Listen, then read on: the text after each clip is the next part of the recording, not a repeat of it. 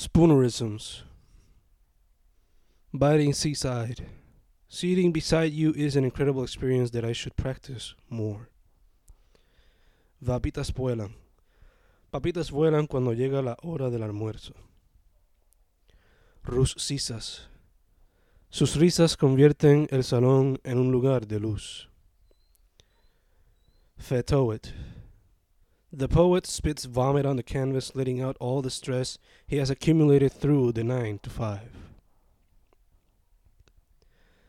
Tusic Ravels.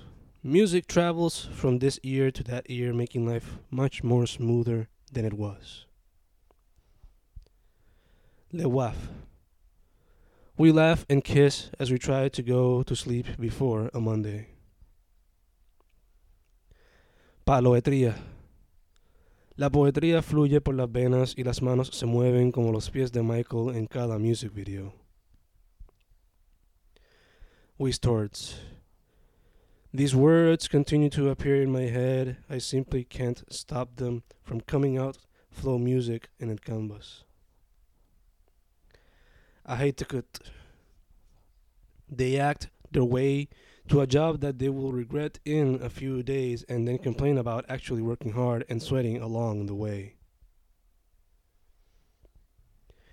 It exquisite. The exquisite corpse slowly forms itself as the poet writes randomly each day of his life. La letra. La letra está suelta igual que la lengua y el baile a ritmos de bomba y salsa y plena y merengue y bachata y perreo y muchos más que mantienen la calle caliente. Words wrestle. Words wrestle on the canvas, painting a landscape for readers to enjoy worlds full of glory.